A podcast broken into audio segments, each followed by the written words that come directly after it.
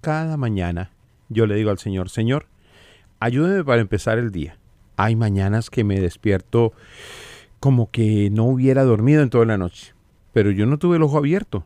Entonces, ¿qué me pasa? Bueno, le digo al Señor, levántame en tus brazos para yo poderme parar. Y como soy una sedita, un hombre delgadito, un hilito, pues yo me siento en el borde de la cama con una facilidad extraordinaria.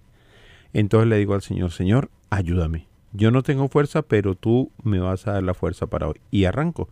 ¿Le cuesta a usted también trabajo pararse la cama? Bueno, ¿qué tal si le decimos al Señor, en el nombre del Padre, en el nombre del Hijo, en el nombre del Espíritu Santo, y le entregamos a Él, que es el dueño de la vida, todo lo que somos y tenemos?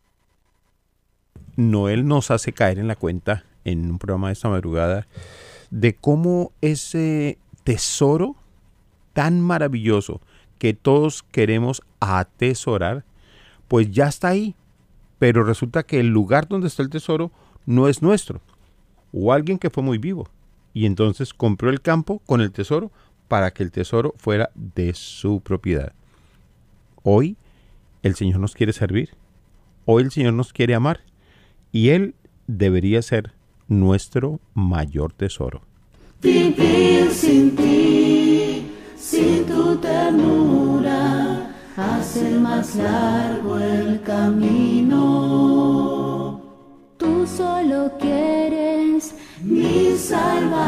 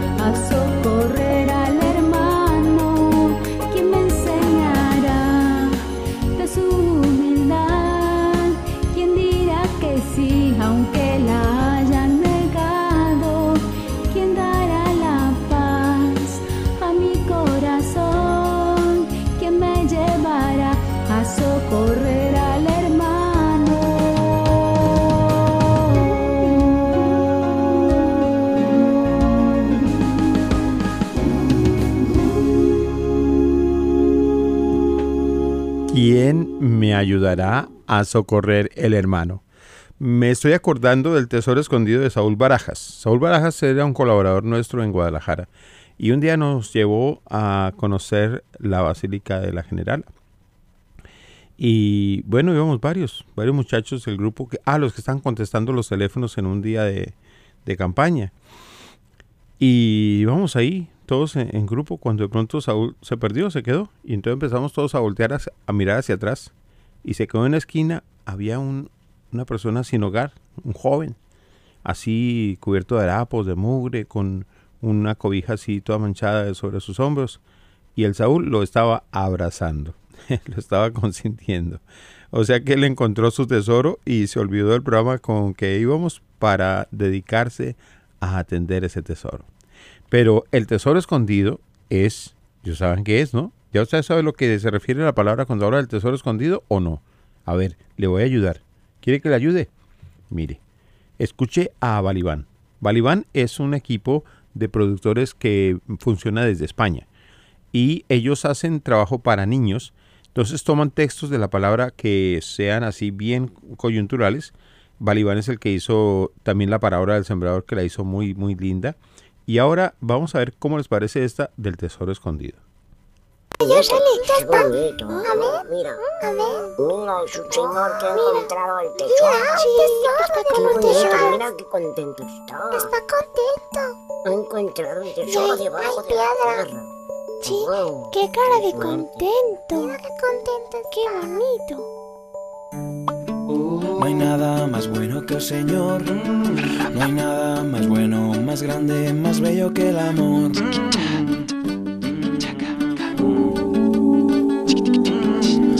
Nada mejor que el Señor. No hay nada más bueno, más grande, más bello que el amor.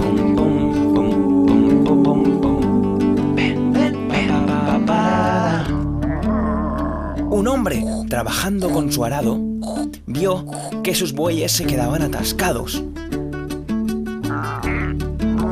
Cavó y se llevó una gran sorpresa, pues era un cofre grande lleno de riquezas. La caja contenía deslumbrantes joyas de oro, de perlas y diamantes. ¡Wow!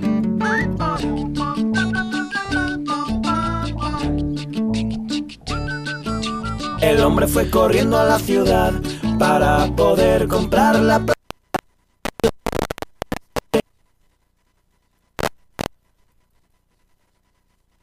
importó dejar su casa vacía, aquel tesoro bien lo merecía.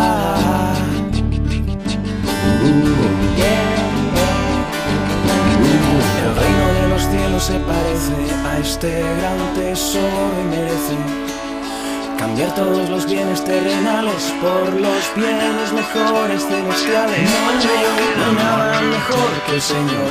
No hay nada más bueno, más grande, más bello que el amor. No hay nada mejor que el Señor. No hay nada más bueno, más grande, más bello que el amor. No hay nada mejor que el Señor.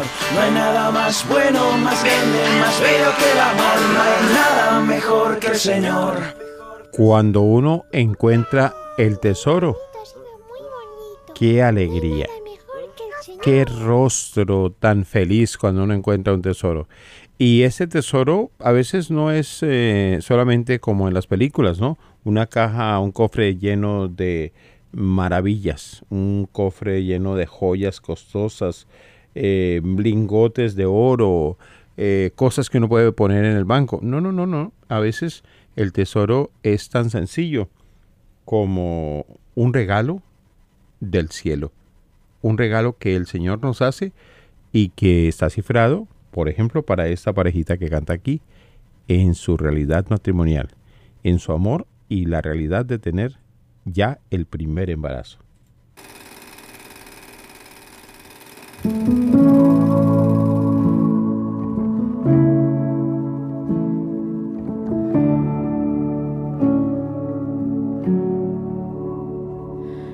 Que alguna vez soñaba, lo que yo me imaginaba, lo que le pedí al Señor en un amor.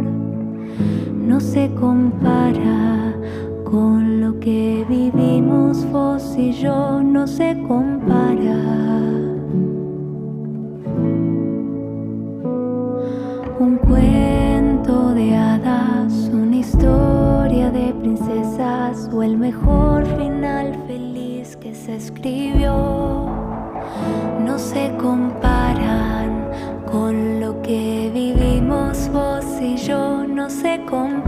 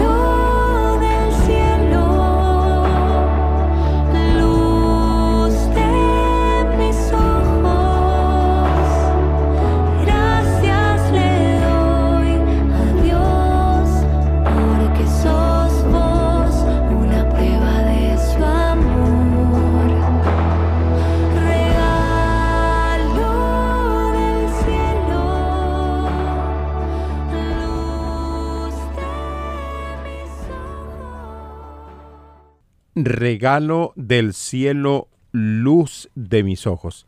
Y fíjense cómo entonces ese tesoro escondido eh, está de muchas maneras representado. Y a cada una y a cada uno de los que están en la sintonía, pues van a descubrir también ese regalo del cielo de una forma muy especial y muy bella en este espacio a donde ya le estamos dando la más cordial de las bienvenidas al Padre Fernando Orejuela de los Padres de la Inmaculada Concepción. Padre, mm, qué alegría que está con nosotros. ¿Cómo está esta semana?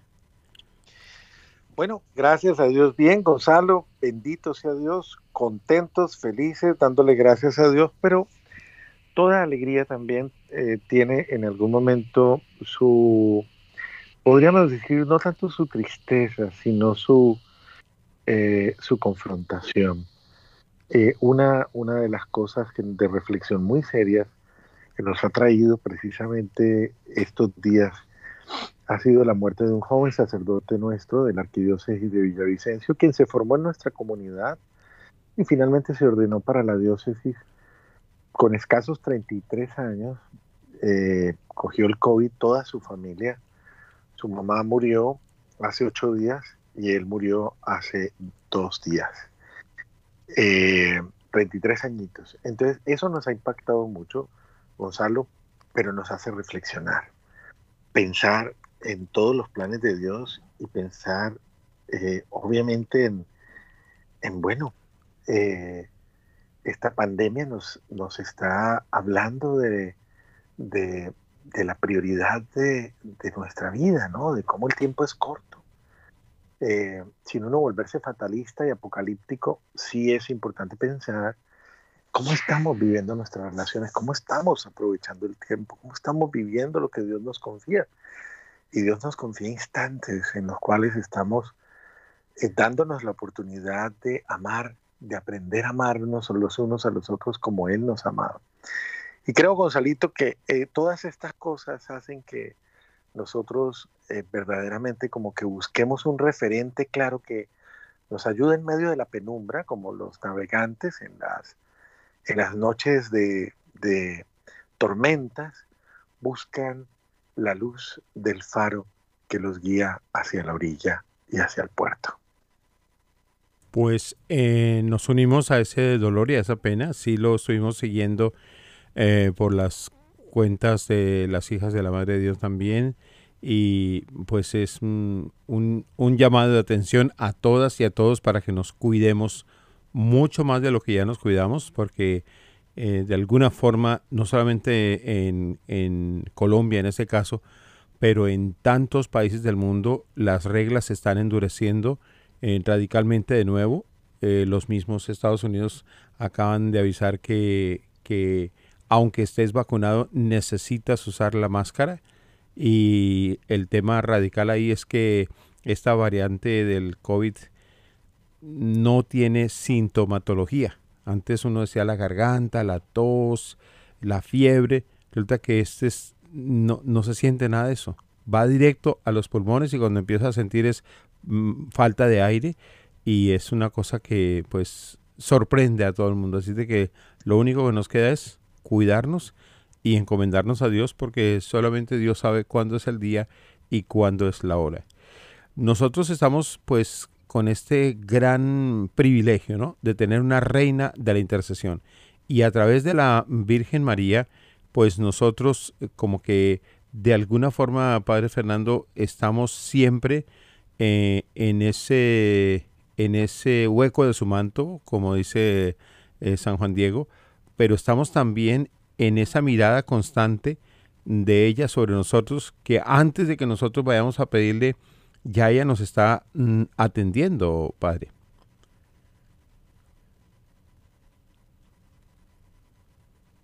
Efectivamente, Gonzalo, así es.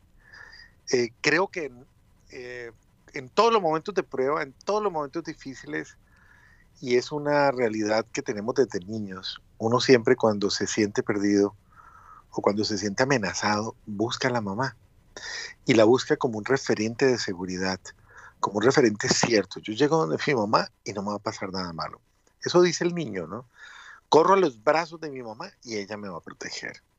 Y pienso que en ese sentido, la mamá de mamás, la Santísima Virgen María, en medio de un tiempo tan turbulento, en medio de un tiempo tan difícil, de tanta confusión, de tanto dolor, de tanta realidad, pues se busca un refugio, ¿no? Y se busca un amparo pienso yo que uno encuentra muchas cosas, ¿no? Muchos miedos de la gente, muchas inseguridades. Incluso uno va escuchando que la gente a veces, eh, con todas estas cosas tan fuertes, comienza a hablar del género apocalíptico, entonces comienzan a hablar de el fin del mundo y de cantidades de cosas y de todos los signos de la destrucción de la humanidad. Y esto genera mucho más pánico y mucho más angustia. Y realmente eso no es lo que Dios quiere. Dios quiere no, no el miedo. O sea, Dios no quiere que, que el hombre reaccione simplemente por miedo, sino precisamente por convicción. Y aparece en ese horizonte de nuestra vida, en la iglesia y en la humanidad, la Virgen María. Y ahí es donde uno se pone a ver qué maravilla cuando la Virgen María se aparece o se manifiesta en algún lugar. Y si usted se pone a ver, desde 1800 más o menos para adelante, desde la manifestación de la Santísima Virgen María a Santa Bernardita, y yo diría, porque no, pues no soy muy docto en el tema de las apariciones, pero diría que apariciones públicas, yo pensaría que esa, posteriormente la Salet y algunas otras apariciones eh, fueron preparando precisamente esa publicidad, ese acontecimiento público de esa madre que vino de alguna forma a tocar a la vida de, los hombres. Y yo me acuerdo de Fátima, si no se han visto la, la película de Fátima, se las recomiendo, la última, porque me parece muy, muy bonito y muy sensato el hecho de señalarnos y mostrarnos precisamente desde el testimonio de Lucía, mostrarnos cómo la Virgen vino a traer un mensaje específico en medio de un caos, de una realidad muy fuerte, eh, pues que era básicamente la, segunda guerra, la primera guerra mundial que venía y luego la segunda guerra mundial que se avecinaba. Y cómo vinieron cosas tan fuertes, ¿no? Ya, se habían dado lo de la fiebre española. Es decir, había muchos acontecimientos muy fuertes eh, probando a la humanidad. Y la Virgen María parece como un signo de esperanza, como un signo de, Dios, como una respuesta, como una llama, como una antorcha encendida en medio de la noche para iluminar. Y yo quiero que piensen en esto. En el mar hay faros que señalan el puerto hacia donde pueden dirigirse las embarcaciones. Al aproximarse al puerto, hay boyas también que indican la ruta precisa por donde puede transitar las naves sin encallar en los arrecifes y en las tierras bajas del fondo o en cualquier otro obstáculo. Miren ustedes qué interesante es esto porque es una dimensión previsiva. Ninguna de las boyas le señala el puerto. Es el faro el que señala el puerto. Si, si el ser humano sigue el rumbo que señala el faro, llega al puerto. Seguro, a puerto seguro. Eh, si separándose del faro sigue el rumbo que señala cada boya, no se llega al puerto. Se acerca la boya y pueden callar. Al puerto solamente llega siguiendo el rumbo que señala el faro, pero sin extraviar el camino, que en muchas ocasiones es estrecho, único y tortuoso, trazado por entre los arrecifes, bancos de arenas y peligrosas tierras bajas submarinas, apenas bañadas por el agua superficial. El faro señala pues el camino y el puerto, pero las boyas van indicando los sitios, pues, para no apartarse del camino y para no perder el rumbo que nos lleva al puerto. En este caso es importante pensar eh, y reconocer, el faro no es la meta, tampoco es el camino que nos lleva al puerto, pero sí es la señal segura que nos señala el camino al puerto. Nos señala el puerto y el camino al puerto, por donde debemos ir. Eh, mire qué interesante si nosotros asumimos este símil y lo aplicamos a la Virgencita. Ella no es el puerto, pero sí es el faro. Es el faro en el camino. Es la señal segura que nos indica el camino. ¿Y quién es el camino? Fue Jesús. El camino que nos lleva al puerto. Seguro que es Dios. Eh, la Santísima Virgen María muy humildemente va mostrándole a la humanidad perdida y confusa cómo volver a Dios, cómo volver a Dios. Por eso quien la mira no se pierde. ¿Cómo volver al puerto seguro? Por eso cuando se habla de rezar el rosario en una familia perdida y perturbada, en una familia confundida, es comenzar a poner la mirada en ese faro seguro que va dirigiendo hacia el puerto y que nos va mostrando el camino. Esto me parece supremamente importante porque uno necesita señales, señales, señales. Y la gran señal de Dios es la Virgen, nada que hacer. En estos últimos tiempos marcados por tantas confusiones y tantas realidades, la Virgen se ha, hecho evidente. Nadie habla de las apariciones de Jesús en el siglo XX, pero hablamos de las apariciones de la Santísima Virgen María en el siglo XX. Lugares como Medjugorje, lugares como Garabandal, lugares como la misma Fátima, lugares eh, muchas veces pues que, son expresión de, esa presencia amorosa de la Virgen, Lourdes, Fátima, eh, y cada uno de esos santuarios marianos, yo conozco varios santuarios marianos en muchos lugares de Europa y obviamente en muchos lugares de América, ¿no?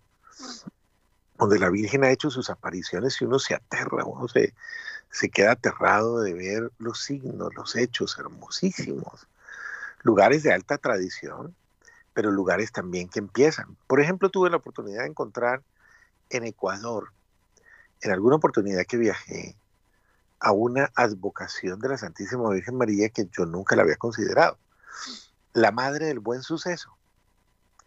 Curiosamente, esta, esta eh, advocación fue concedida a la madre superiora de las eh, hermanas concepcionistas, las seguidores de Santa Beatriz de Silva, que ahí, precisamente en, en, Quito, Ecuador, fueron probadas de una manera impresionante. Es el único lugar que yo conozco de, de, América Latina donde se ha dado un fenómeno impresionante. Hay siete religiosas momificadas que se han eh, conservado sus cuerpos ahí, en pleno centro de Quito, al lado de la casa presidencial.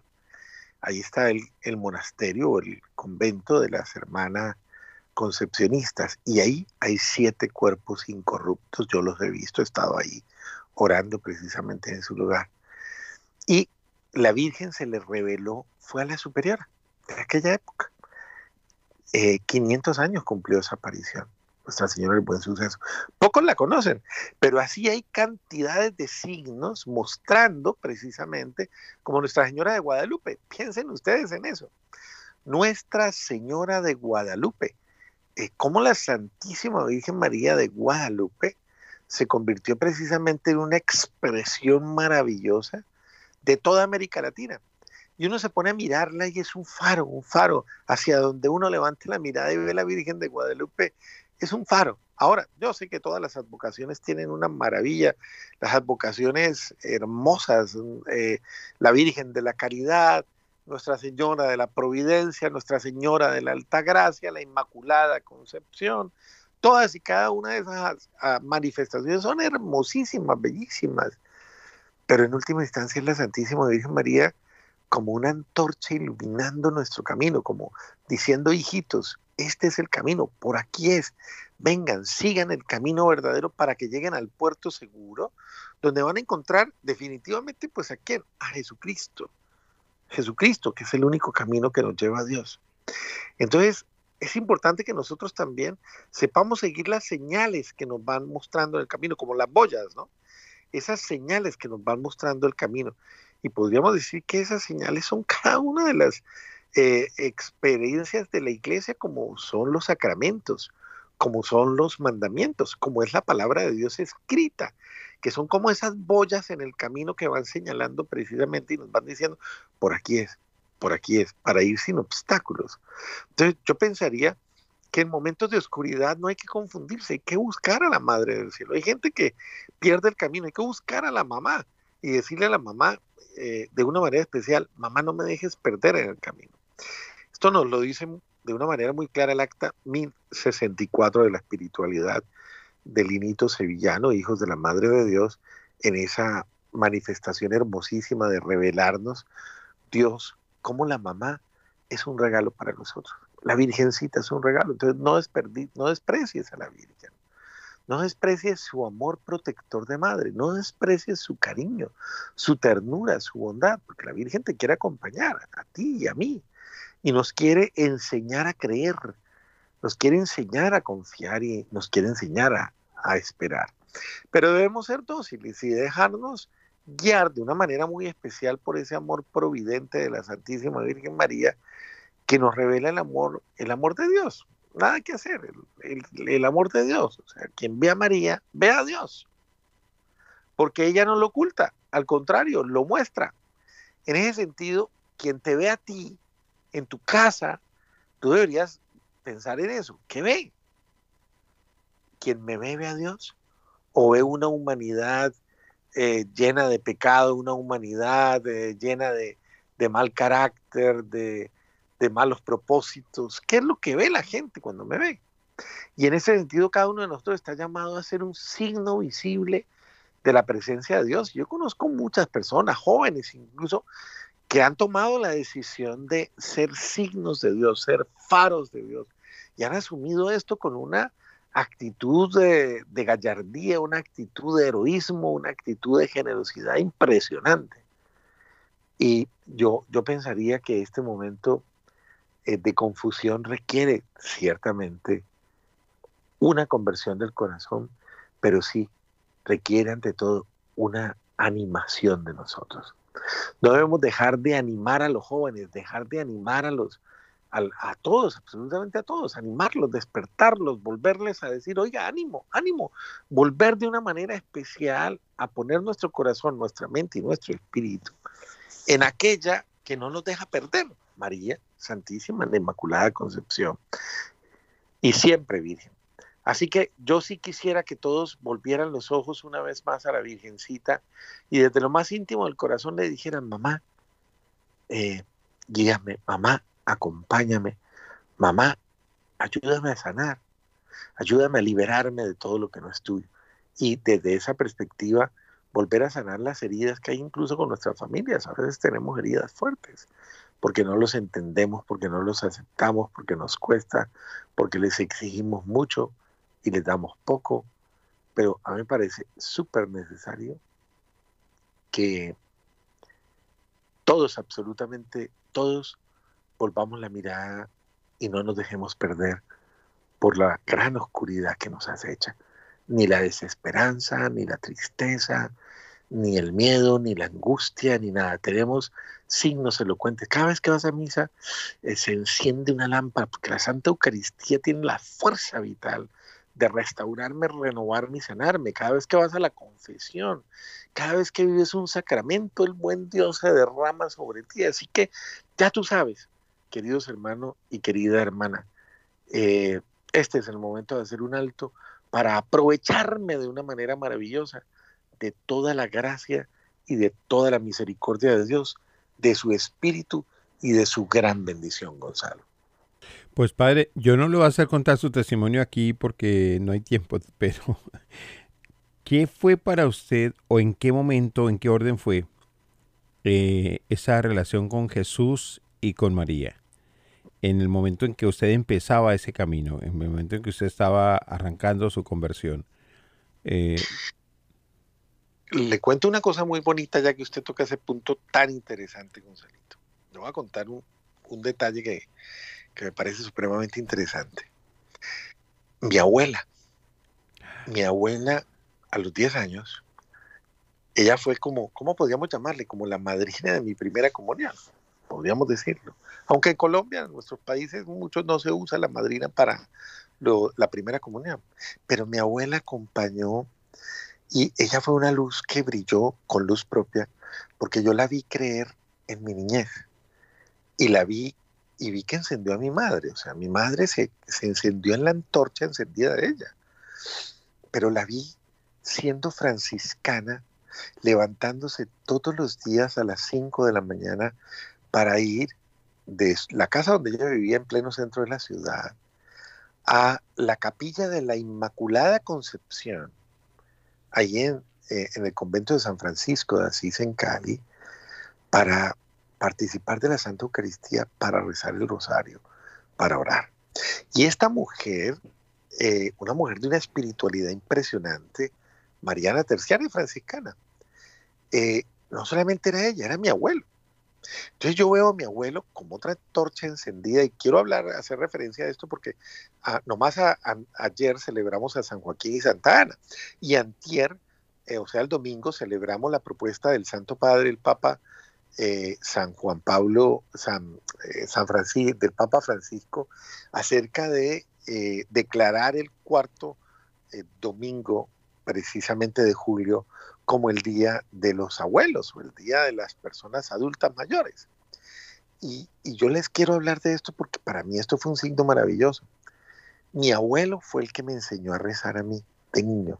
Él me cogía y me traía todos los días con mis primos, nos hacía arrodillar a su lado y comenzaba, Padre nuestro, Padre nuestro, que estás en el cielo, que estás Y así aprendí todas las oraciones que yo me sé básicas, fundamentales de la Iglesia Católica, el credo, todo era porque mi abuelo nos arrodillaba a su pie a enseñarnos las oraciones y nunca se nos olvidó. Eh, incluso me impresiona que antes de morir nos iba a enseñar y nos comenzó a enseñar una oración para antes de morir, pero lastimosamente pues le llegó la muerte. Cuando yo estaba cumpliendo 10 años, imagínese usted, murió el mismo día de mi cumpleaños, 23 de marzo de 1974. Duro cuando yo cumplía 10 años. Esos son dos signos que marcaron mi vida como una torcha. Ellos me enseñaron a amar a la Virgen. Ellos me enseñaron a descubrirla en mi niñez, a mirar hacia ella. Entonces yo le debo mi fe a mis abuelos, Gonzalo. Increíble. Y justo en este San Joaquín y Santana, que es esta semana que estamos viviendo. Pues Ahora, piensen esto, Gonzalito. ¿Qué se iban a imaginar ellos? que al enseñarle a orar a su nieto, estaban preparando un sacerdote para Dios. Tremendo golpe. Sí. como dicen aquí los narradores de béisbol, la sacaste por la mitad de la calle Flagler para arriba. Pues imagínese, padre, es una, es una, no sé, es una manera como eh, la Virgen nos toma y, y si nosotros nos dejamos tomar, si somos dóciles, pues a donde nos, a donde nos imaginemos en, en el plan de Dios, eh, con ella vamos tranquilamente, sin ningún problema. Como que no, no nos hace falta nada, el tiempo no pasa, cuando uno está en esa contemplación mariana, en ese rosario, cuando uno tiene el privilegio de llegar a un santuario mariano, pues ahí como ella iba a, ahí a, San Francisco, a esa capilla, eh, es como que la Virgen de una forma mm, mm, precisamente materna, pero misteriosa, nos hace sentir cosas que ningún otro santo nos hace sentir, y me disculpen los otros santos, pero que sí es una, es, una, es, una, es una dulzura, es una cercanía, es, es, un, es un poderle decir mamá, es un poderla eh, abrazar, es un poder llorar con ella, es un poder acercarse a ella, es un poder eh, sentirla de diferentes maneras, ¿no? De, de, de, ese, de ese paso eh, que ustedes como sacerdotes de la Inmaculada van, van sintiendo y descubriendo, como que nosotros aprendemos en, en la espiritualidad de los hijos de la Madre de Dios, aprendemos eso, ¿no? a, percibirla, a sentirla y, aprender como ella, ¿no? A guardar las cosas en el corazón con la fórmula que usted siempre nos da, ¿no? Bendiciendo. Amén. Así es. Y eh, por eso es muy importante que nosotros, un día como hoy, eh, cuidemos mucho a la familia, porque la familia es un ambiente y hay que cuidarlo a los abuelos y hay que cuidar precisamente a las abuelas. Hay que cuidar la fe que nos han transmitido y hay que cuidar el ambiente familiar porque sin lugar a dudas la familia es eh, verdaderamente el lugar donde Dios se revela, hace milagros, se manifiesta y donde de alguna manera muy especial prepara nuestra vida para el día a día, para cada mañana, para cada momento. O sea, a mí me parece que, que Gonzalito, eh, eh, esta fiesta de San Joaquín y Santa Ana hay que rescatarla porque creo que es una fiesta que da muchas luces, incluso unas luces muy especiales acerca de la sanación de nuestra herencia generacional. Cómo volver a nuestros abuelos, abuelas, bisabuelos, bisabuelas, tatarabuelos, tatarabuelas, y al pensar en ellos, elevar nuestra oración para que Dios, eh, en toda esa historia nuestra, Él realice esa obra de salvación y no sé, sane, libere, restituya, salve aquella familia que él mismo nos ha confiado, Gonzalo. Amén y amén. Pues Padre, eh, le vamos a pedir su oración y su bendición sobre todos los que están ahora angustiados con el tema del COVID. Eh, nos unimos en, eh, en, el, en el celebrar, entre comillas, el nacimiento para el cielo de ese, de Padre Carlos, ¿no? Se llamaba. Carlos Mauricio Gordillo. Sí, y porque de una forma tal su testimonio fue tan poderoso, tan grande, que así con el mismo amor con que usted habla, así las hijas de la Madre de Dios lo expresan, ¿no? incluso los más jóvenes, se, se, siente eh, el impacto de su sacerdocio eh, y de su ministerio a pesar de que acaba de morir. Así que oremos eh, con todos los que están enfermos, con todos los que están angustiados, con los que tienen miedo, para que mm, dediquen esa energía del miedo más bien a cuidarse, a subir su condición de vitaminas en su cuerpo para que si les llega a tocar estén fortalecidos.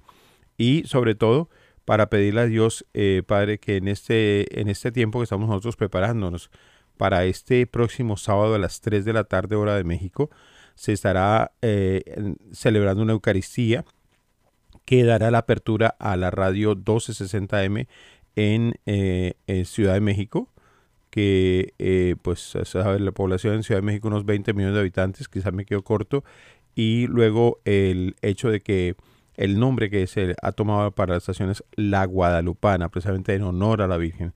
Así que estos, estos días son de mucho trabajo técnico, de mucha proyección para, para la estrategia que vamos a ejecutar para todo lo que se va a hacer en esa emisora pero también sobre todo porque es para ella, ¿no? Para la madre. Así que le pedimos entonces a todos que reciban esta oración y por favor que el Padre imparta la bendición de Dios sobre todos nosotros. Claro que sí, Gonzalito, desde ya, y le pedimos al buen Dios, Señor misericordioso, mira con compasión y con bondad a todos tus hijos, las familias, a todos aquellos que abren su corazón en este momento, sus manos al cielo, que claman, que bendicen, Señor, a todos aquellos que confían en ti, confían en tu amor, confían en tu misericordia, a todos aquellos que solo te tienen a ti, Señor, solo te tienen a ti, porque tú eres su única razón. A ti, Dios bueno y misericordioso, que para que tú, en ese amor entrañable que fluye entre ustedes, ese entre el Padre, el Hijo y el Espíritu, ese amor descienda sobre nosotros, nos abrace, nos conforte, nos llene de esperanza, de alegría y nos capacite precisamente para vivir cada uno de los momentos que nos ha confiado.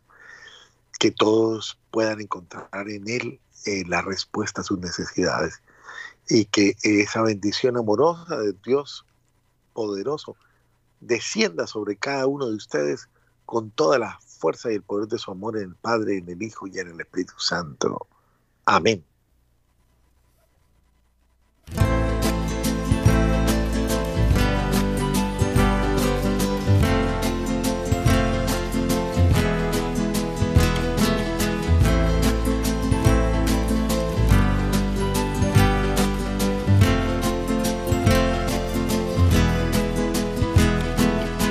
El reino de Dios es como un tesoro por el que se vende toda posesión. Pues es poca cosa el precio del oro, si es Dios mismo quien reina en tu corazón. Pasa entre nosotros desapercibido en la Eucaristía, tesoro escondido, prenda de la gloria de Dios alimenta su cuerpo y su sangre. El reino de Dios se hace más grande si en nosotros habita el amor. Oh, oh, oh, Por aquella perla de inmenso valor. Hubo un comerciante que todo vendió Cristo nos presenta el mayor tesoro, poder tener parte en el reino de Dios. Pasa entre nosotros desapercibido en la Eucaristía, tesoro escondido, prenda de la gloria de Dios. Nos alimenta su cuerpo y su sangre, el reino de Dios se hace más grande en nosotros habita el amor. Oh, oh, oh. Los ojos abiertos, oídos atentos, sabiduría para discernir dónde encontrar nuestro tesoro y en el camino nadie nos pueda confundir. Pasa entre nosotros desapercibido en la Eucaristía, tesoro escondido, prenda de la gloria de Dios. Nos alimenta su cuerpo y su sangre, el reino de Dios se hace más grande si en nosotros habita el amor. Oh,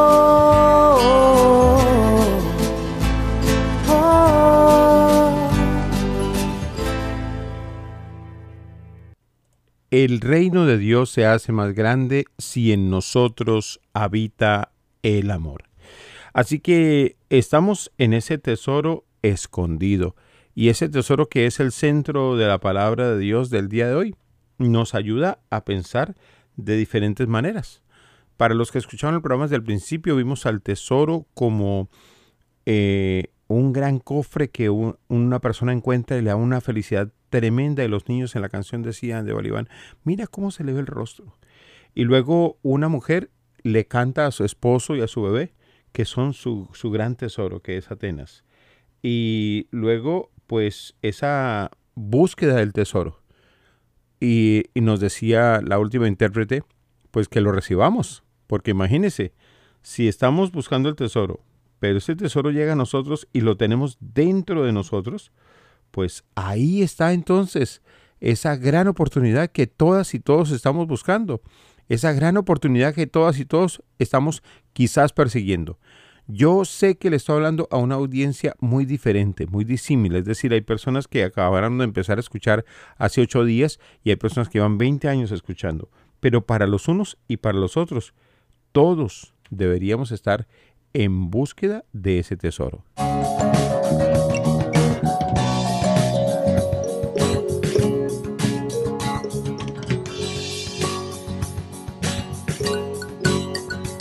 Me hablaron acerca de un tesoro.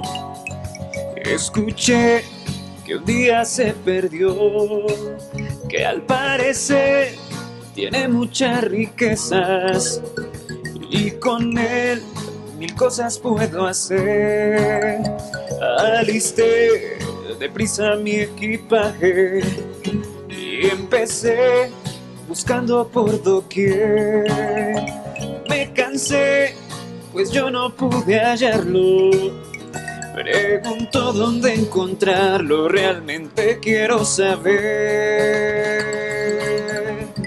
En busca del tesoro, un día yo zarpé, siguiendo muchas pistas, pero yo no lo hallé. Buscando en su palabra, yo pude comprender que mi tesoro está en el cielo. En Cristo lo encontré.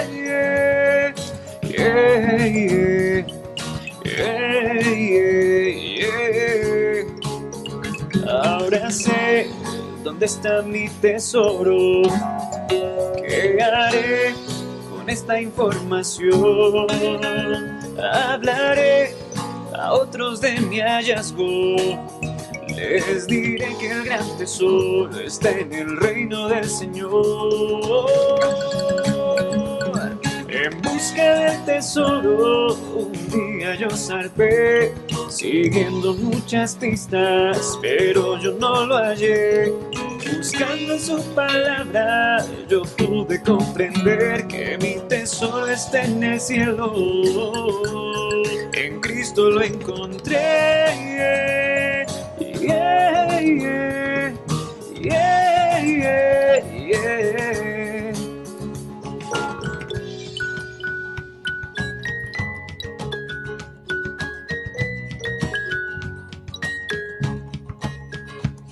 buscando el tesoro perdido.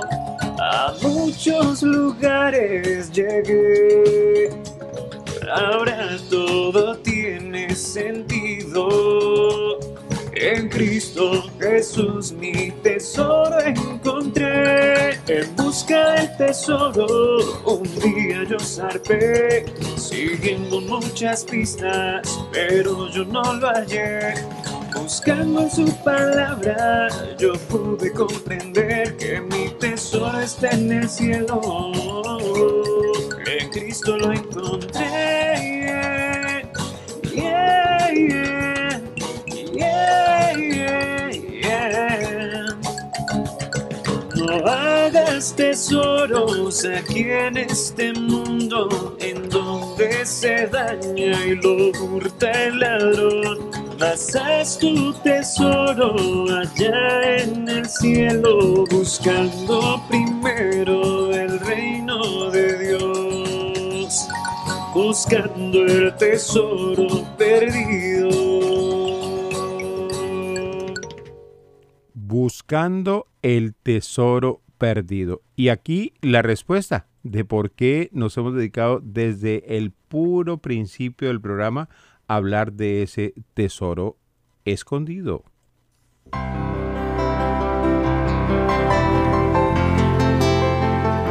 La esencia de nuestro apostolado del sembrador es el tener ese encuentro con Jesucristo vivo por medio de su palabra. Así que clamamos Espíritu Santo, Y te pedimos, oh Espíritu de Dios, que envíes sobre nosotros en este momento tu gracia, que nos regales la capacidad, la sabiduría, que nos regales el discernimiento, que nos des la inteligencia, que abras nuestro entendimiento, los ojos de nuestro corazón, para que cuando este texto que se va a leer ahora eh, lo escuchemos, pueda ser que podamos preguntarnos, ¿qué me quiere decir a mí Dios con haberme puesto a oír este texto esta mañana?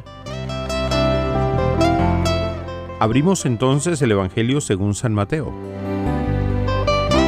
y vamos a ir al capítulo número 13. Ubique por favor el versículo número 44 porque solo vamos a leer dos versículos hoy. El reino de los cielos es semejante a un tesoro escondido en un campo, que al encontrarlo un hombre, vuelve a esconderlo, y por la alegría que le da, va, vende todo lo que tiene y compra el campo aquel. También es semejante el reino de los cielos a un mercader que anda buscando perlas finas y que al encontrar una perla de gran valor, va, vende todo lo que tiene y la compra. Palabra de Dios.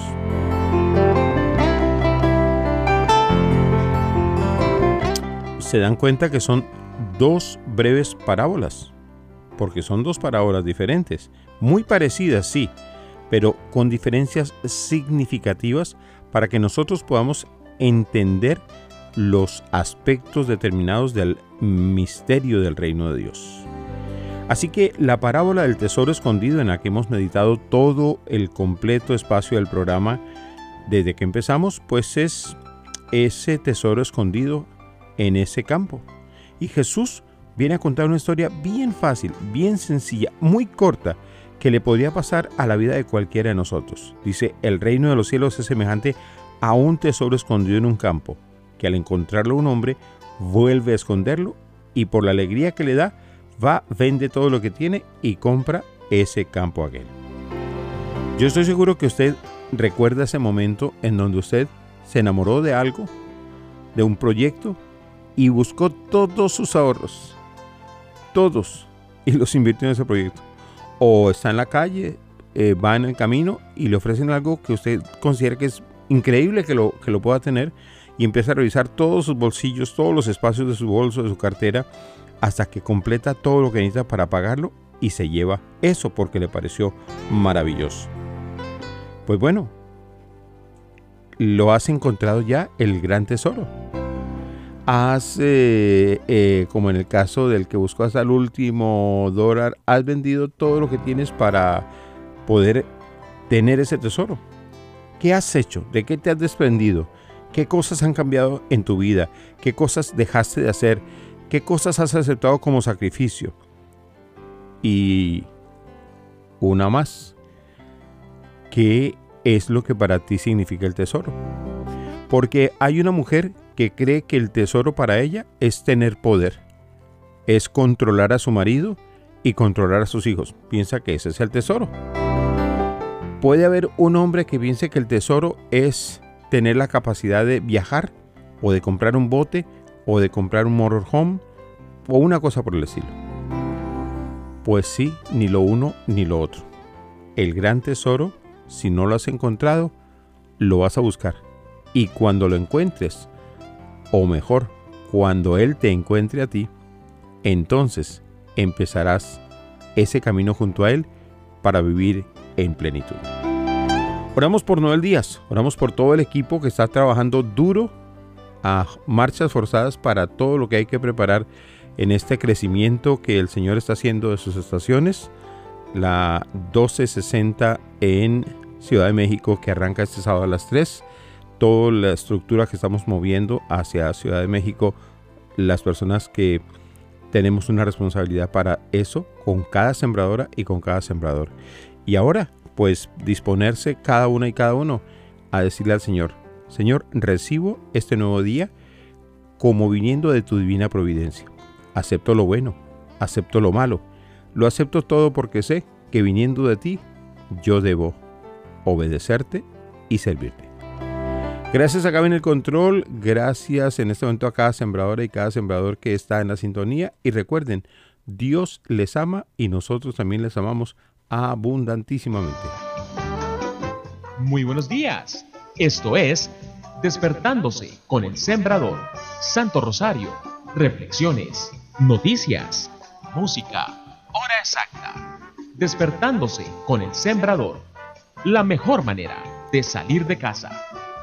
Todos estos días hemos venido reflexionando acerca de la Eucaristía y precisamente hemos ido intercalando esas reflexiones mostrando la realidad del hombre, la gran necesidad humana, por la cual no puede subsistir sin que Dios sea quien lo asista. Y por eso Dios ha creado medios, formas, signos, maneras de llegar al hombre para saciarlo, para llenarlo, para satisfacerlo, para, para eh, cuidarlo, para que no desfallezca en el camino de la vida. Y por eso, eh, en un momento determinado, claro, todo evoluciona, en un principio eran los signos externos, el maná, las codornices y todas las formas, el agua de la fuente de Meribá, pero eh, luego Dios, de una manera directa, dice, no, yo mismo los voy a saciar o los voy a llenar y les voy a llevar a la plenitud en la persona de mi Hijo amado. Y por eso Jesucristo, Dios mismo, Hijo de Dios y Dios mismo, es quien viene a responder a las necesidades humanas. Por eso se hace carne de nuestra carne. Y por eso va a comenzar una reflexión que cada vez se va a ir tornando más fuerte. Ustedes, si somos juiciosos y vamos escuchando la secuencia de bíblica, nos vamos a dar cuenta cómo este discurso eucarístico va a irse tornando un poquito más confrontante. Ahorita termina en una expresión muy bonita, ay Señor, danos siempre de ese mismo pan.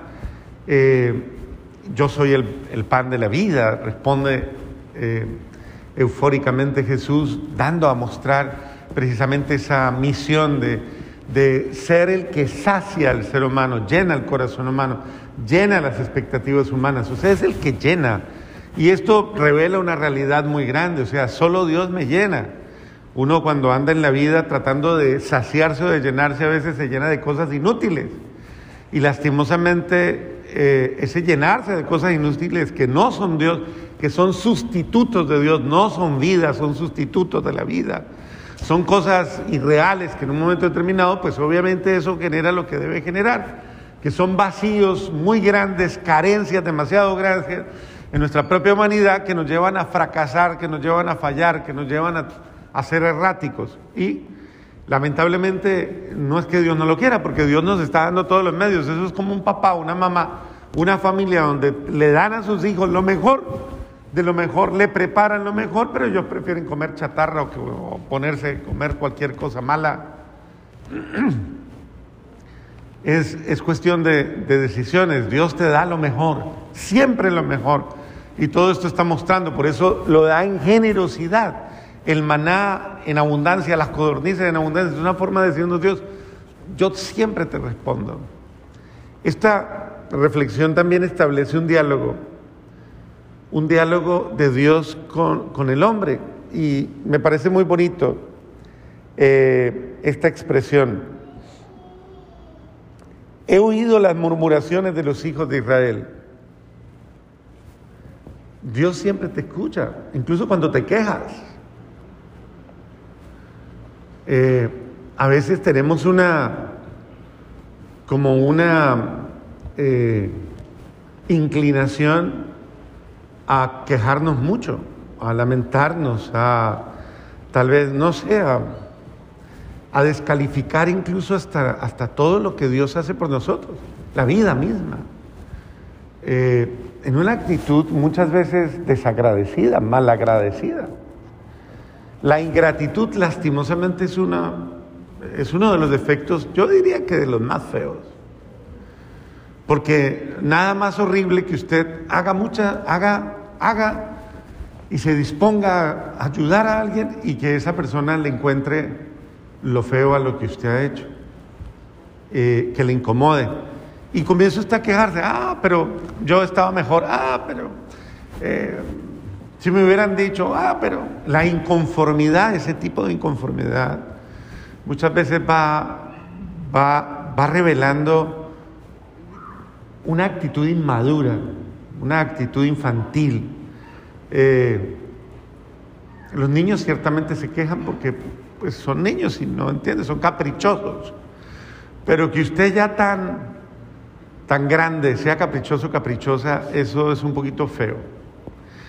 Eh, la segunda lectura del apóstol San Pablo nos dice, oiga, ¿por qué no cambia su manera de ser y nos invita a una renovación integral en la mente, en el espíritu, en el corazón? O sea, cambie.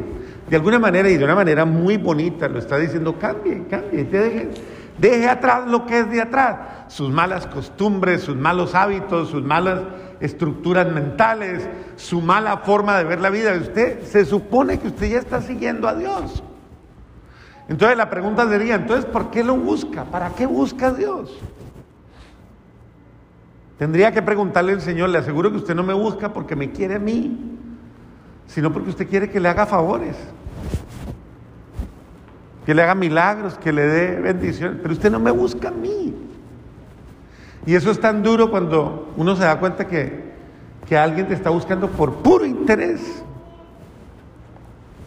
y no por amor.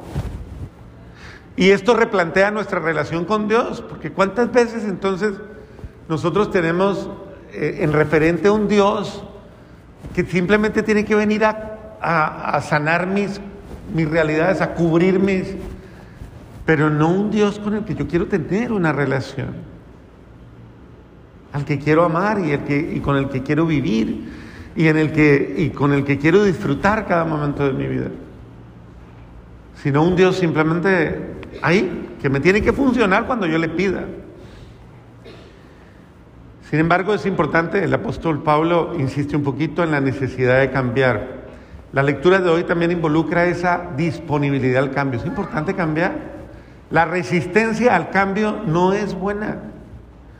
Hay que aprender a cambiar como hay que aprender a crecer, hay que aprender a ver las posibilidades que Dios nos está dando. Él nos invita a tener esa mentalidad abierta. Y por eso lo va a decir, oiga, pero renuévese en su interior. Deje al hombre que no que deje al viejo que tiene al lado, sino que deje al ¿Al qué? ¿Al hombre qué? Deje a la no a la vieja, sino deje la mujer vieja. ¿Y cuál es ese hombre viejo y esa mujer vieja? ¿Usted qué cree? No, no, ella no, no invente. ¿Usted quiere desayunar bien hoy, hermano? No, ¿qué le pasa? El hombre viejo y la mujer vieja es esa persona caprichosa, esa persona mañosa, porque no es tanto lo viejo por la edad, sino por lo complicado, por lo caprichoso, por lo terco, por lo... ¿Cómo se le puede llamar? A ver, diga, inspírese, por lo necio, eso. Y muchas más. Entonces es, es, es, esa persona que está pegada a todo lo pasado, pegada a sus formas. Es que tiene que ser, es que no, y le da miedo al cambio, no quiere cambiar, no quiere dar, no quiere quitarse de encima eso que le está atando, que no le permite evolucionar, eso que le tiene ahí. Y hay gente que lastimosamente, no sé si será por miedo, no sé si será por recursos tal vez eh, emocionales, pero se pega a unas cosas que uno dice, pero, pero a ver, ya es hora de que evolucione. Deje a ese hombre viejo y esa. Renuévense en su interior, renuévense en su espíritu. Si usted es una persona que vive a toda hora en la tristeza, en la añoranza, en la depresión, en, una cantidad de cosas, el pasado, recordando, ay, y quejándose. Y hay gente que va cogiendo ciertos dejos, ¿no? Dejos, que son, ay, no, ay, qué pesado. Y cosas así, ¿no? Van cogiendo ciertas cosas y hasta para hablar, a toda hora hablan en tono negativo. Eh, deje eso, o sea, cambie de actitud, cambie de mentalidad Dios quiere cambiarle, Dios quiere ayudarle, pero usted dispóngase. Finalmente, eh, el Santo Evangelio nos plantea hacer la obra de Dios. Y la obra de Dios, la más grande, es que tú, tú acojas a Jesús en tu corazón. Si quieres una vida nueva, si quieres una experiencia nueva, es importante que tú aproveches el regalo más grande que Dios te da, que es Jesús mismo. Si quieres hacer algo importante en tu vida es no vivas más tu vida sin Dios.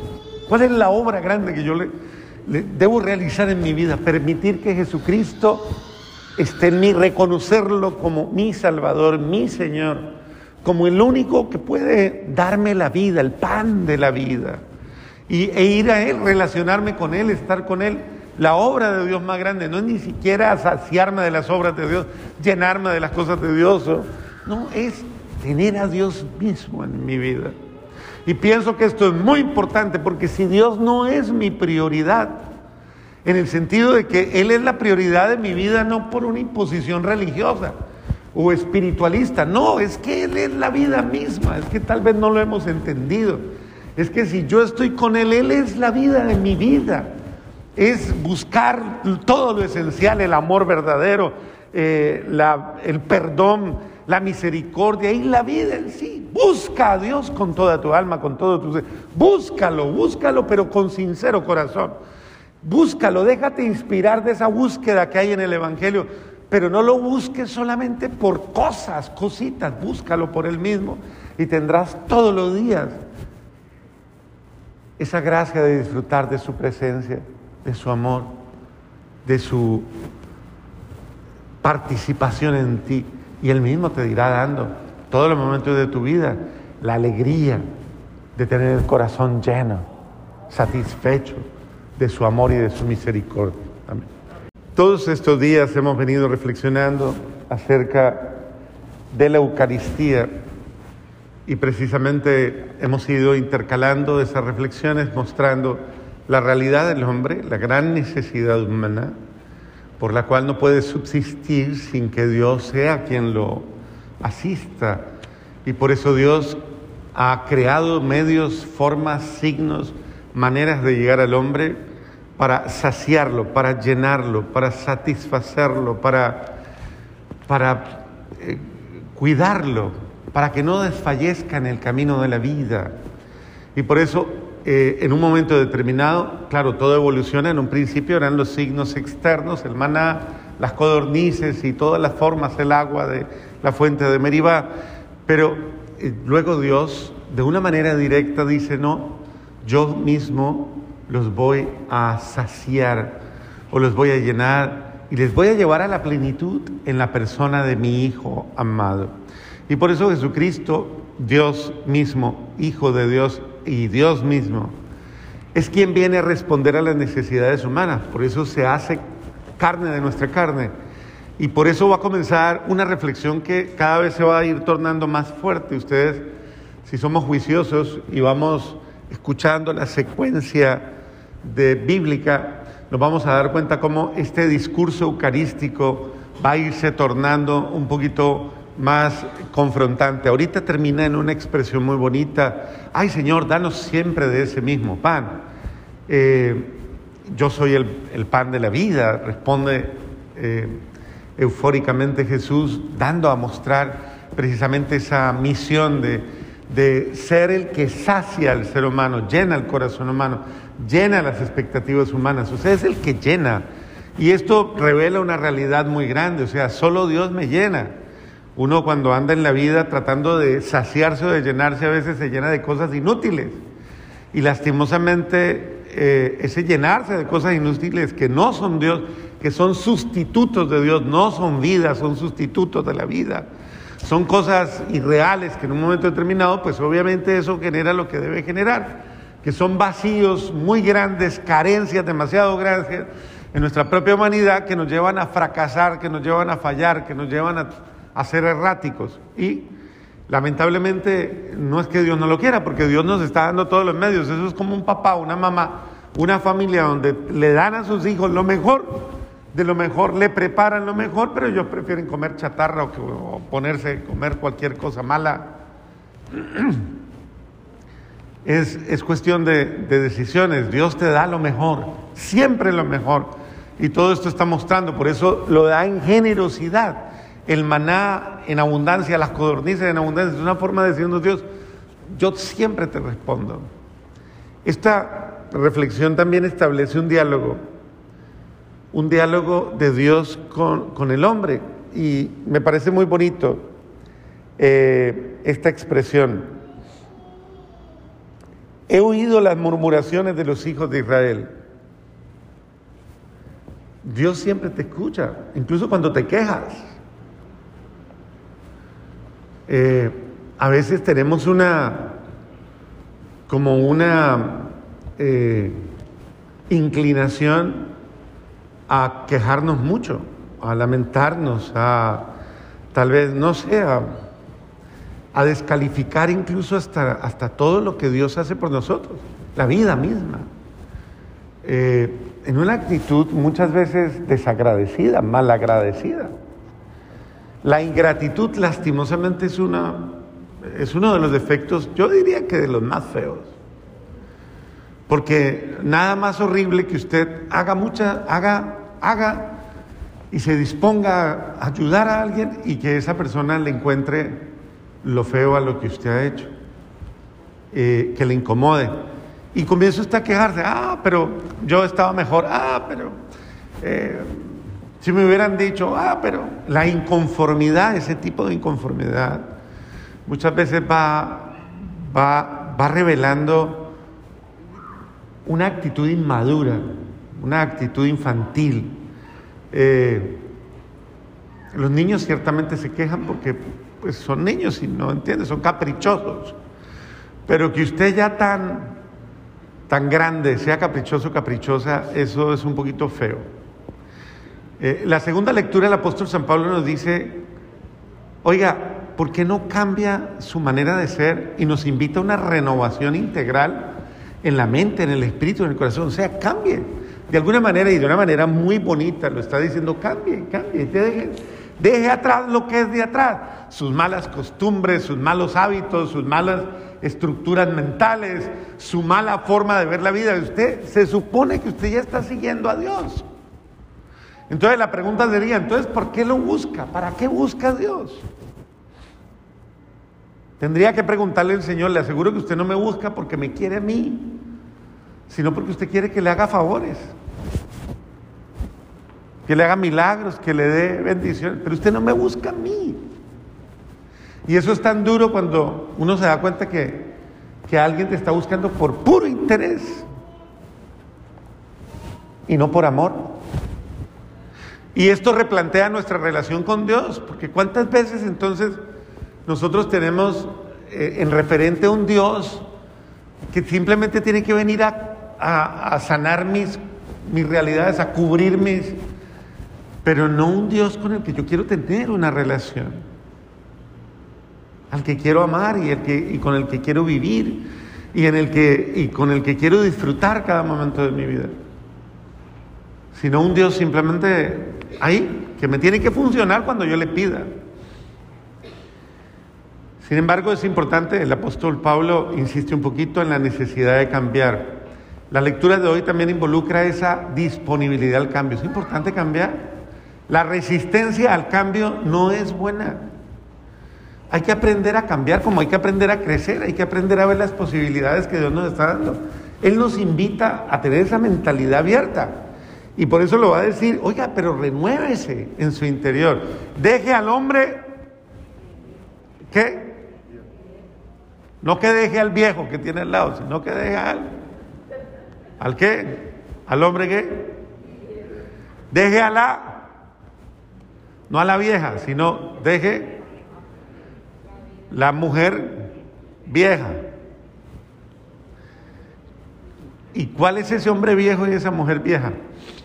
¿Usted qué cree? No, no, ella no, no invente. ¿Usted quiere desayunar bien hoy, hermano? No, ¿qué le pasa? El hombre viejo y la mujer vieja es esa persona caprichosa, esa persona mañosa, porque no es tanto lo viejo por la edad, sino por lo por lo caprichoso, por lo terco, por lo ¿cómo se le puede llamar? A ver, diga, inspírese por lo necio, eso, y muchas más.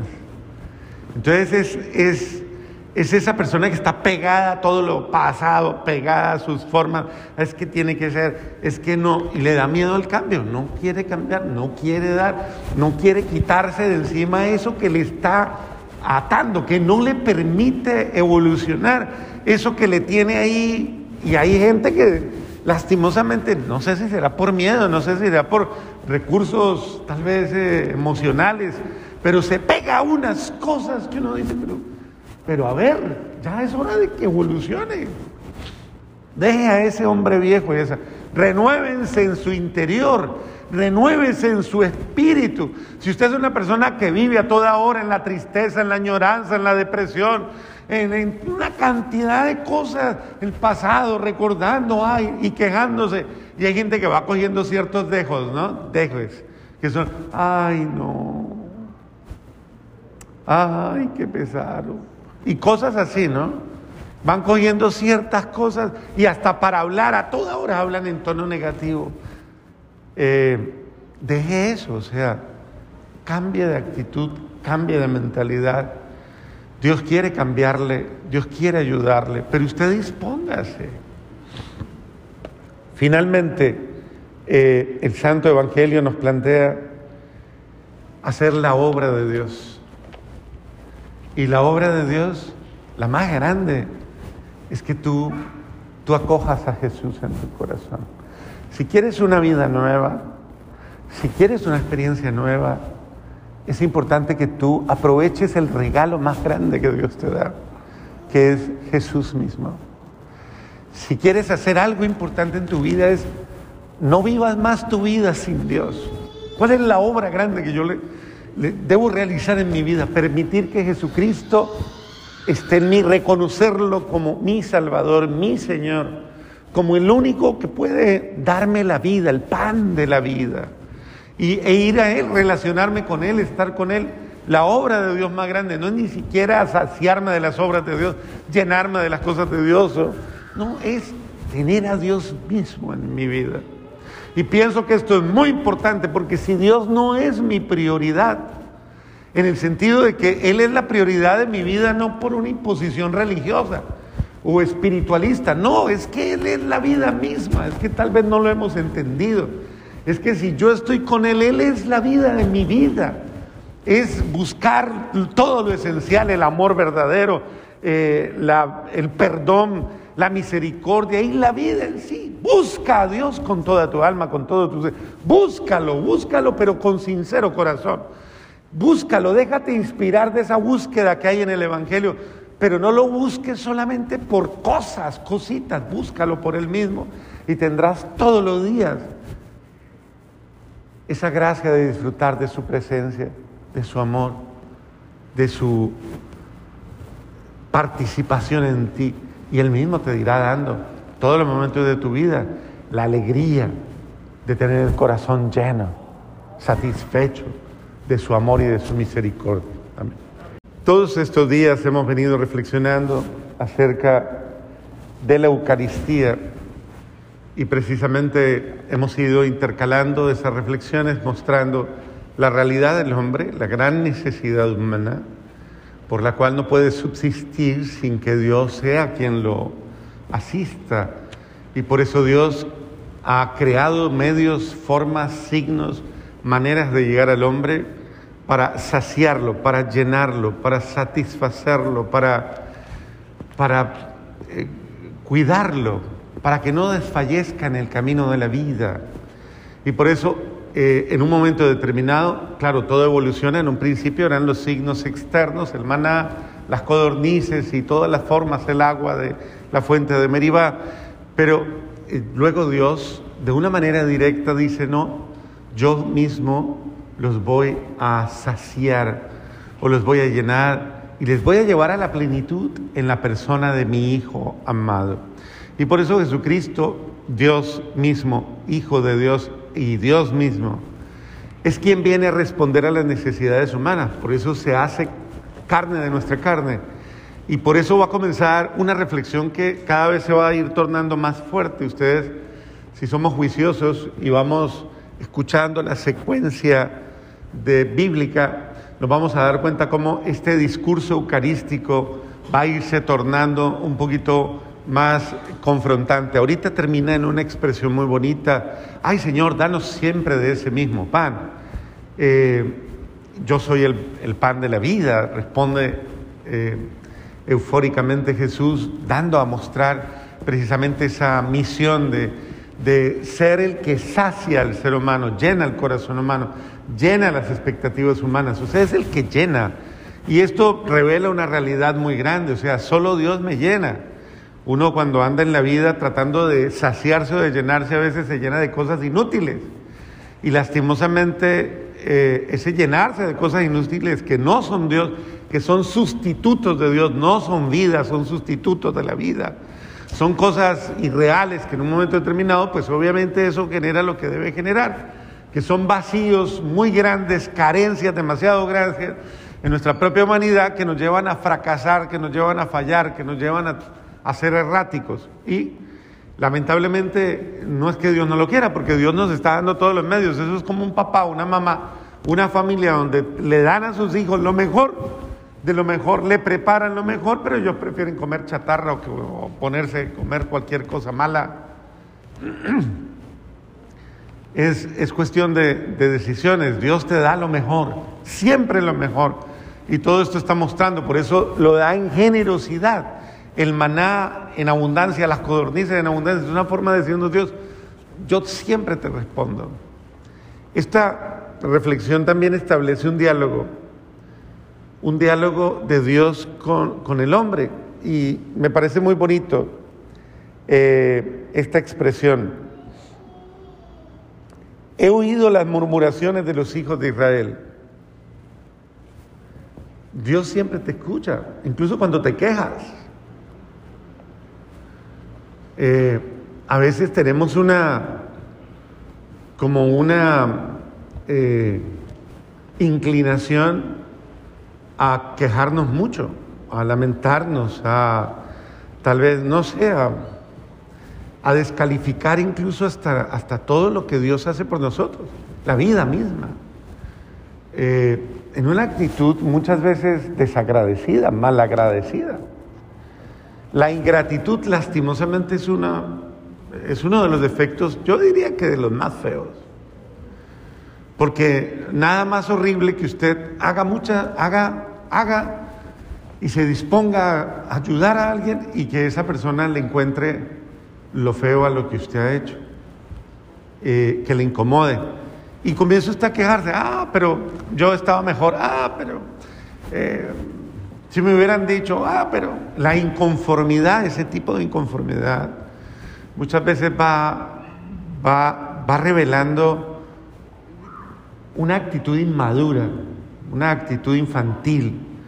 Eh, los niños ciertamente se quejan porque pues, son niños y no entienden, son caprichosos. Pero que usted ya tan, tan grande sea caprichoso, caprichosa, eso es un poquito feo. Eh, la segunda lectura del apóstol San Pablo nos dice, oiga, ¿por qué no cambia su manera de ser y nos invita a una renovación integral en la mente, en el espíritu, en el corazón? O sea, cambie. De alguna manera y de una manera muy bonita lo está diciendo, cambie, cambie, deje, deje atrás lo que es de atrás, sus malas costumbres, sus malos hábitos, sus malas estructuras mentales, su mala forma de ver la vida. Usted se supone que usted ya está siguiendo a Dios. Entonces la pregunta sería, entonces, ¿por qué lo busca? ¿Para qué busca a Dios? Tendría que preguntarle al Señor, le aseguro que usted no me busca porque me quiere a mí, sino porque usted quiere que le haga favores, que le haga milagros, que le dé bendiciones, pero usted no me busca a mí. Y eso es tan duro cuando uno se da cuenta que, que alguien te está buscando por puro interés y no por amor. Y esto replantea nuestra relación con Dios, porque cuántas veces entonces nosotros tenemos eh, en referente a un Dios que simplemente tiene que venir a, sanar mis, mis realidades, a cubrir mis, pero no un Dios con el que yo quiero tener una relación, al que quiero amar y, el que, y con el que quiero vivir y, en el que, y con el que quiero disfrutar cada momento de mi vida, sino un Dios simplemente ahí, que me tiene que funcionar cuando yo le pida. Sin embargo, es importante, el apóstol Pablo insiste un poquito en la necesidad de cambiar. La lectura de hoy también involucra esa disponibilidad al cambio. Es importante cambiar. La resistencia al cambio no es buena. Hay que aprender a cambiar como hay que aprender a crecer, hay que aprender a ver las posibilidades que Dios nos está dando. Él nos invita a tener esa mentalidad abierta. Y por eso lo va a decir, oiga, pero renuévese en su interior. Deje al hombre, ¿qué? No que deje al viejo que tiene al lado, sino que deje al, ¿al qué? ¿Al hombre qué? Deje a la no a la vieja, sino deje la mujer vieja. ¿Y cuál es ese hombre viejo y esa mujer vieja? ¿Usted qué cree? No, no, ella no, no invente. ¿Usted quiere desayunar bien hoy, hermano? No, ¿qué le pasa? El hombre viejo y la mujer vieja es esa persona caprichosa, esa persona mañosa, porque no es tanto lo viejo por la edad, sino por lo complicado, por lo caprichoso, por lo terco, por lo, ¿cómo se le puede llamar? A ver, diga, inspírese, por lo necio, eso, y muchas más. Entonces es, es, es esa persona que está pegada a todo lo pasado, pegada a sus formas, es que tiene que ser, es que no, y le da miedo al cambio, no quiere cambiar, no quiere dar, no quiere quitarse de encima eso que le está atando, que no le permite evolucionar, eso que le tiene ahí, y hay gente que lastimosamente, no sé si será por miedo, no sé si será por recursos tal vez eh, emocionales, pero se pega a unas cosas que uno dice, pero, pero a ver, ya es hora de que evolucione. Deje a ese hombre viejo y esa.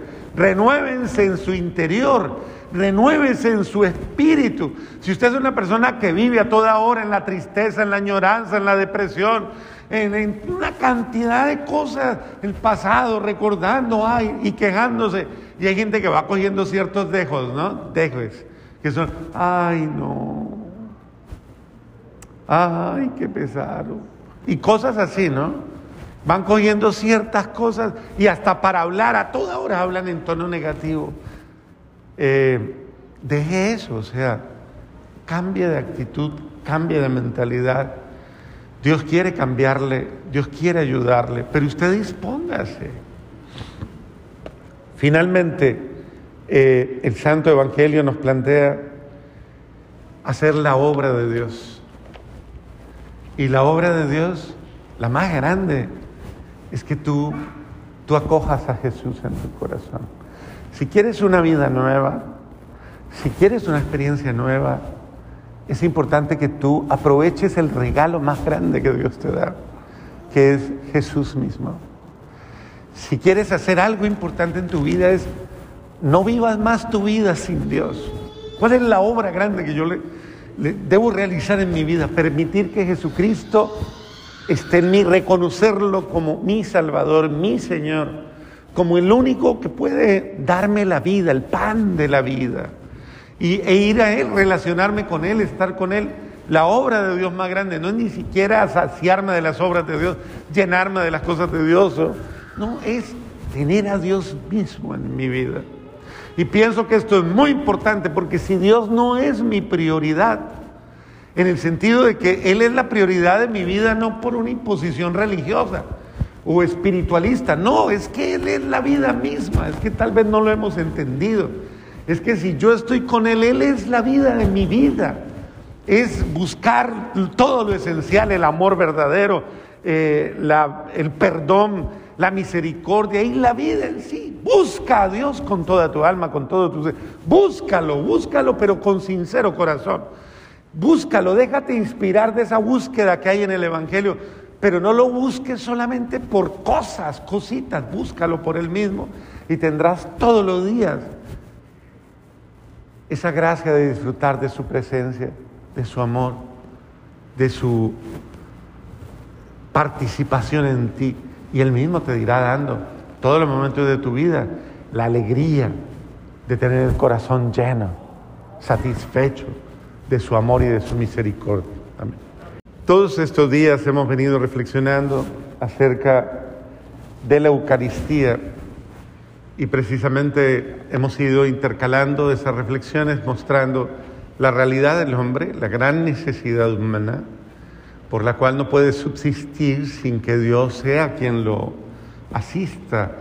Y por eso Dios ha creado medios, formas, signos, maneras de llegar al hombre para saciarlo, para llenarlo, para satisfacerlo, para, para eh, cuidarlo, para que no desfallezca en el camino de la vida. Y por eso, eh, en un momento determinado, claro, todo evoluciona, en un principio eran los signos externos, el maná, las codornices y todas las formas, el agua de la fuente de Meribá, pero eh, luego Dios, de una manera directa, dice, no, yo mismo los voy a saciar o los voy a llenar y les voy a llevar a la plenitud en la persona de mi Hijo amado. Y por eso Jesucristo, Dios mismo, Hijo de Dios y Dios mismo, es quien viene a responder a las necesidades humanas. Por eso se hace carne de nuestra carne. Y por eso va a comenzar una reflexión que cada vez se va a ir tornando más fuerte. Ustedes, si somos juiciosos y vamos escuchando la secuencia de bíblica, nos vamos a dar cuenta cómo este discurso eucarístico va a irse tornando un poquito más confrontante. Ahorita termina en una expresión muy bonita, ay Señor, danos siempre de ese mismo pan.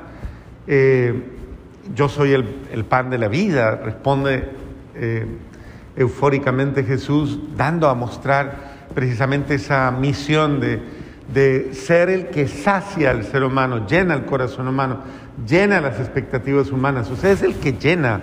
Y esto revela una realidad muy grande, o sea, solo Dios me llena. Uno cuando anda en la vida tratando de saciarse o de llenarse a veces se llena de cosas inútiles. Y lastimosamente eh, ese llenarse de cosas inútiles que no son Dios, que son sustitutos de Dios, no son vida, son sustitutos de la vida. Son cosas irreales que en un momento determinado, pues obviamente eso genera lo que debe generar, que son vacíos muy grandes, carencias demasiado grandes en nuestra propia humanidad que nos llevan a fracasar, que nos llevan a fallar, que nos llevan a a ser erráticos. Y lamentablemente no es que Dios no lo quiera, porque Dios nos está dando todos los medios. Eso es como un papá, una mamá, una familia donde le dan a sus hijos lo mejor, de lo mejor, le preparan lo mejor, pero ellos prefieren comer chatarra o, que, ponerse a comer cualquier cosa mala. Es, es cuestión de, de decisiones. Dios te da lo mejor, siempre lo mejor. Y todo esto está mostrando, por eso lo da en generosidad el maná en abundancia, las codornices en abundancia, es una forma de decirnos Dios, yo siempre te respondo. Esta reflexión también establece un diálogo, un diálogo de Dios con, el hombre. Y me parece muy bonito eh, esta expresión. He oído las murmuraciones de los hijos de Israel. Dios siempre te escucha, incluso cuando te quejas. Eh, a veces tenemos una, como una eh, inclinación a quejarnos mucho, a lamentarnos, a tal vez, no sé, a, descalificar incluso hasta, hasta todo lo que Dios hace por nosotros, la vida misma. Eh, en una actitud muchas veces desagradecida, malagradecida. La ingratitud lastimosamente es, una, es uno de los defectos, yo diría que de los más feos. Porque nada más horrible que usted haga mucha, haga, haga y se disponga a ayudar a alguien y que esa persona le encuentre lo feo a lo que usted ha hecho, eh, que le incomode. Y comienza usted a quejarse, ah, pero yo estaba mejor, ah, pero eh, si me hubieran dicho, ah, pero la inconformidad, ese tipo de inconformidad, muchas veces va, va, va revelando una actitud inmadura una actitud infantil. Eh, los niños ciertamente se quejan porque pues, son niños y no entienden, son caprichosos. Pero que usted ya tan, tan grande sea caprichoso, caprichosa, eso es un poquito feo. Eh, la segunda lectura del apóstol San Pablo nos dice, oiga, ¿por qué no cambia su manera de ser y nos invita a una renovación integral en la mente, en el espíritu, en el corazón? O sea, cambie. De alguna manera y de una manera muy bonita lo está diciendo, cambie, cambie, deje, deje atrás lo que es de atrás, sus malas costumbres, sus malos hábitos, sus malas estructuras mentales, su mala forma de ver la vida. Usted se supone que usted ya está siguiendo a Dios. Entonces la pregunta sería, entonces, ¿por qué lo busca? ¿Para qué busca a Dios? Tendría que preguntarle al Señor, le aseguro que usted no me busca porque me quiere a mí, sino porque usted quiere que le haga favores, que le haga milagros, que le dé bendiciones, pero usted no me busca a mí. Y eso es tan duro cuando uno se da cuenta que, que alguien te está buscando por puro interés y no por amor. Y esto replantea nuestra relación con Dios, porque cuántas veces entonces nosotros tenemos eh, en referente a un Dios que simplemente tiene que venir a, sanar mis, mis realidades, a cubrir mis, pero no un Dios con el que yo quiero tener una relación, al que quiero amar y, el que, y con el que quiero vivir y, en el que, y con el que quiero disfrutar cada momento de mi vida, sino un Dios simplemente ahí, que me tiene que funcionar cuando yo le pida. Sin embargo, es importante, el apóstol Pablo insiste un poquito en la necesidad de cambiar. La lectura de hoy también involucra esa disponibilidad al cambio. Es importante cambiar. La resistencia al cambio no es buena. Hay que aprender a cambiar como hay que aprender a crecer, hay que aprender a ver las posibilidades que Dios nos está dando. Él nos invita a tener esa mentalidad abierta. Y por eso lo va a decir, oiga, pero renuévese en su interior. Deje al hombre que no que deje al viejo que tiene al lado, sino que deje al. ¿Al qué? ¿Al hombre qué? Deje a la. No a la vieja, sino deje la mujer vieja. ¿Y cuál es ese hombre viejo y esa mujer vieja? ¿Usted qué cree? No, no, ella no, no invente. ¿Usted quiere desayunar bien hoy, hermano? No, ¿qué le pasa? El hombre viejo y la mujer vieja es esa persona caprichosa, esa persona mañosa, porque no es tanto lo viejo por la edad, sino por lo complicado, por lo caprichoso, por lo terco, por lo... ¿Cómo se le puede llamar? A ver, diga, inspírese, por lo necio, eso, y muchas más. Entonces es, es es esa persona que está pegada a todo lo pasado, pegada a sus formas.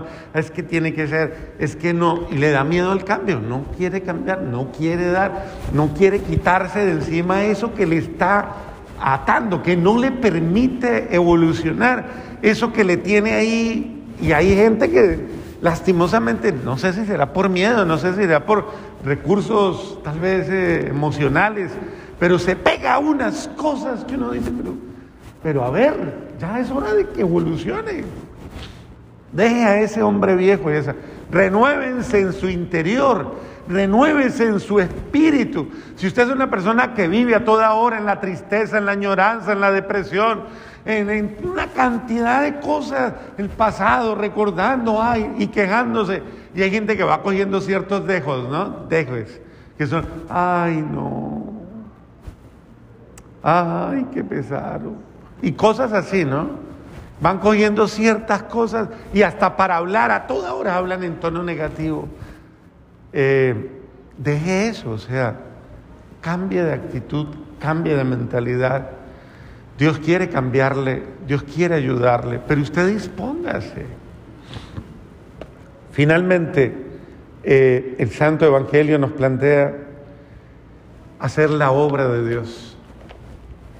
Y la obra de Dios, la más grande, es que tú, tú acojas a Jesús en tu corazón. Si quieres una vida nueva, Si quieres una experiencia nueva, es importante que tú aproveches el regalo más grande que Dios te da, que es Jesús mismo. Si quieres hacer algo importante en tu vida es no vivas más tu vida sin Dios. ¿Cuál es la obra grande que yo le, le debo realizar en mi vida? Permitir que Jesucristo esté en mí, reconocerlo como mi Salvador, mi Señor, como el único que puede darme la vida, el pan de la vida. Y, e ir a Él, relacionarme con Él, estar con Él. La obra de Dios más grande no es ni siquiera saciarme de las obras de Dios, llenarme de las cosas de Dios. No, es tener a Dios mismo en mi vida. Y pienso que esto es muy importante porque si Dios no es mi prioridad, en el sentido de que Él es la prioridad de mi vida no por una imposición religiosa o espiritualista, no, es que Él es la vida misma, es que tal vez no lo hemos entendido. Es que si yo estoy con Él, Él es la vida de mi vida. Es buscar todo lo esencial, el amor verdadero, eh, el perdón, la misericordia y la vida en sí. Busca a Dios con toda tu alma, con todo tu ser. Búscalo, búscalo, pero con sincero corazón. Búscalo, déjate inspirar de esa búsqueda que hay en el Evangelio, pero no lo busques solamente por cosas, cositas, búscalo por Él mismo y tendrás todos los días esa gracia de disfrutar de su presencia, de su amor, de su participación en ti. Y Él mismo te dirá dando todos los momentos de tu vida la alegría de tener el corazón lleno, satisfecho de su amor y de su misericordia.